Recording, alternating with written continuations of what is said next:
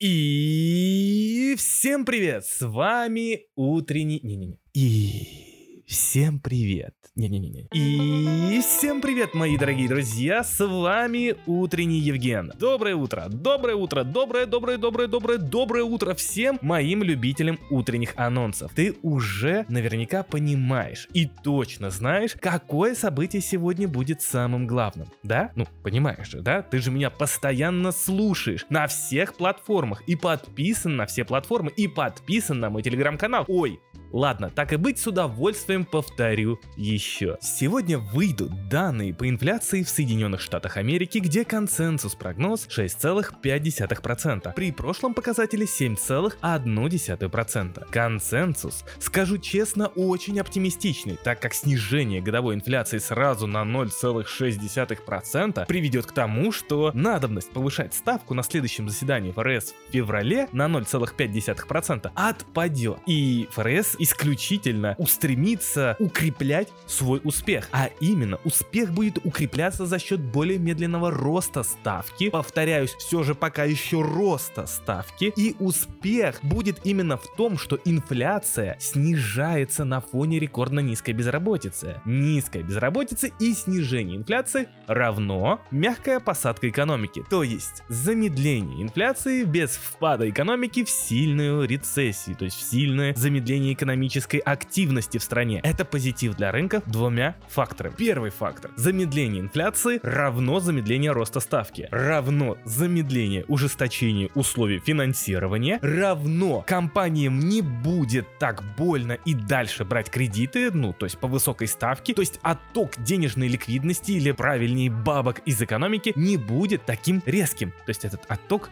не будет прям вот как бы маячить так, как маячил раньше. Второй позитивный фактор для рынка. Мягкая посадка или снижение инфляции без сильной рецессии или рецессии, то есть без сильного спада в экономике, в итоге после боковика в этой самой экономической активности начнет поднимать эту экономическую активность и будет медленно и контролируемо в конце 2023 года или в 2024 году у нас будет медленное снижение процентной ставки до момента, пока экономическая активность вновь не разгонится до такой степени, что начнет расти инфляция. Это будет однозначно рынок инвесторов инвесторов, не спекулянтов, как это было в 2021-2020 году. То есть тогда царил все-таки рынок спекулянтов. Экономика сильно провалилась вниз, а потом, ну то есть из-за пандемии, а потом за счет стимулов резко поднялась вверх, и вот, собственно говоря, спекулянты там заработали. А сейчас же предполагается, что если мягкая посадка все же случится, еще раз повторюсь, это будет более плавное снижение экономической активности, более плавное снижение процентных ставок и более плавный рост экономической активности. Э, экономическая активность равно все-таки денежная масса. То есть, э, так как экономика будет производить сама те самые деньги, которые будут помогать рынкам расти. Поэтому замедление годовой инфляции это позитив для рисковых активов, акций и крипты, но на пике ставки небольшой слив в рынках нас точно ждет, даже если экономика будет идти к некой такой мягкой посадке. Потому что все-таки условия финансирования останутся жесткими и компаниям будет все же тяжело. Ну, хотя ожидания все-таки будут подпитывать то, что скоро экономика начнет расти, а значит спад будет не такой прям суперсильный. Правда, дорогие друзья, это прям сценарий мира розовых пони и единорогов, где все любят друг друга и обнимаются. На деле, в США очень низкая безработица на фоне низкого уровня участия, то есть предложения той самой рабочей силы на фоне вот всех рабочих. И погоня за сотрудниками будет у компаний всегда маячить, от чего заработные платы будут расти для привлечения новых сотрудников и отражаться в росте цены. Пандемия внесла свои коррективы, где состав состав рабочей силы покинуло очень много американцев. Этих американцев теперь нужно как-то вывести на работу, то есть чтобы тот самый уровень участия вырос. А для того, чтобы они вышли, нужно заставить их через какие-то факторы все-таки выйти. Ну, допустим, через снижение сбережений, чтобы они не сидели на тех бабках, которые они накопили в момент пандемийных стимулов. Получается, что даже если мы увидим сегодня розовый пони сценарий, где все хорошо, инфляция, собственно говоря, снижается на фоне низкой безработицы, то должны будем понимать, что ФРС в, ж... в общем, в, короче, в тяжелом положении, а инфляция снижается, а безработица не растет, что очень опасно в будущем и будет действовать некими проинфляционными факторами, когда эффект от поднятия ставки начнет ослабевать. Поэтому, если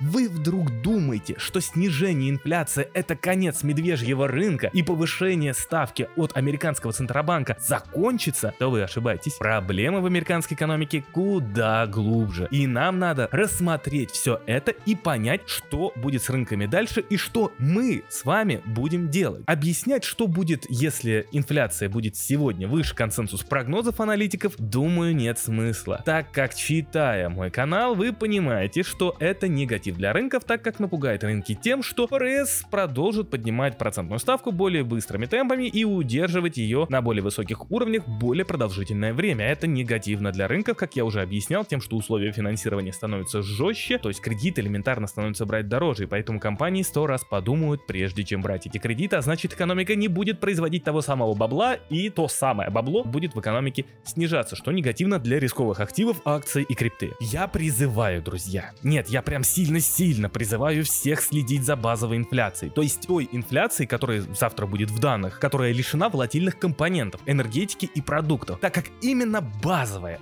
инфляция, данные по базовой инфляции откроют для нас занавес трендовой инфляции. То есть данные по общей инфляции более волатильны и могут вводить э, нас в некоторое заблуждение. Знаете как, лучше общую инфляцию все-таки разбивать на, в среднем на 3 месяца, ну то есть усреднять ее таким образом, чтобы тоже в общей инфляции мы понимали некий тренд. Ну, либо смотреть на базовую инфляцию. Базовая инфляция в США в ноябрьских показателях была 6%. Консенсус прогноз аналитиков 5,7%. 0,7%. Если базовая инфляция действительно будет в рамках консенсус прогноза, то это прям очень хороший сигнал для рынков и разворота политики ФРС. Ну, не разворота, а хотя бы паузы. Паузы. О развороте пока мы думать не можем, так как инфляция все еще высокая. Инфляция еще находится на уровне 7%. Но если базовая инфляция действительно будет в рамках этого самого консенсус прогноза, то это прям, еще раз повторяюсь, очень-очень хорошо. Так как она будет а, удерживать средний темп снижения, то есть базовая инфляция будет удерживать средний темп снижения 6,6% в годовом выражении с сентябрьских данных по примерно в среднем 0,3% снижение до декабря. Это будет прям топ, то есть э, в среднем годовая базовая инфляция снижалась на 0,3. Это, это тренд, понимаете?